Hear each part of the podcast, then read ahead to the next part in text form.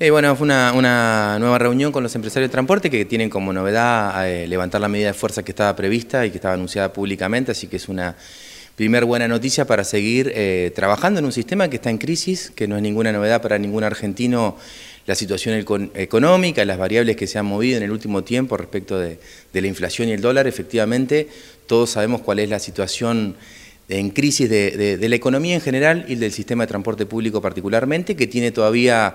un gran desafío en la redistribución de los subsidios, tanto nacionales como provinciales, todos los niveles del Estado tenemos que hacer un esfuerzo mayor para poder seguir brindando un servicio público que es responsabilidad de, todos los niveles del Estado. La municipalidad cumplirá con los compromisos que, ha asumido y, posiblemente el, martes, eh, no posiblemente, seguramente el martes hay una nueva reunión más técnica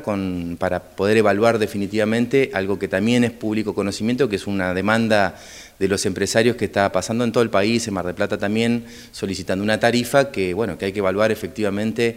eh, con los números bien finos sobre la mesa para ver cuál es una tarifa posible de pagar para los usuarios también. Así que en esa, en charla seguimos eh, durante la semana que viene, eh, no sin preocupación porque la solución de fondo sigue sin aparecer, le seguimos solicitando al gobierno nacional y al gobierno provincial que, que hagamos un esfuerzo mayor adelantando algunos recursos para que el sistema siga funcionando.